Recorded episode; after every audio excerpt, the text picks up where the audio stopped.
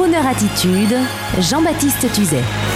Quand les enfants malades de l'hôpital de Margency sauvent le monde. Aujourd'hui, je voudrais vous dire que Dieu merci, les auditeurs de Crooner Radio ne sont pas que des monégasques en smoking qui roulent en belle automobile en fumant un cohiba, nonobstant qu'à Monaco, 80% de la population est laborieuse. Et les dames des divans en robe longue à fume cigarette avec la peau cuite par le soleil permanent et un fond de teint omniprésent, non Heureusement que ce cliché est battu en brèche par des jeunes curieux de toutes les musiques, par des partenariats divers qui nous sortent des portes tournantes des grands hôtels.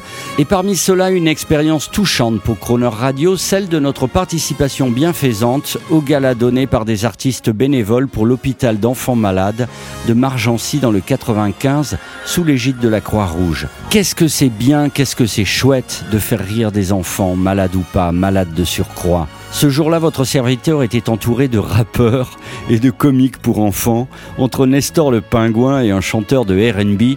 Quel plaisir de faire rire ces gosses éclopés dans leur santé, de les faire rêver en leur disant que les plus grands artistes du monde étaient venus spécialement pour eux, de leur montrer une radio DAB+, avec des images, et de leur raconter qu'une image d'eux passerait probablement dans le poste cet après-midi.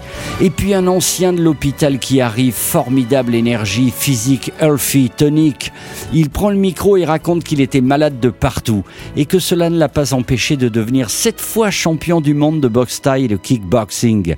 Pendant son témoignage, les jeunes étaient rivés à ses lèvres et moi aussi. Bon Dieu, mais c'est bien sûr, tout va bien. La bataille de la radio est dure face aux grands groupes, mais il fait beau. Les enfants rient. Et leur faire voir des étoiles, c'est gratifiant. Voilà, c'est gratifiant.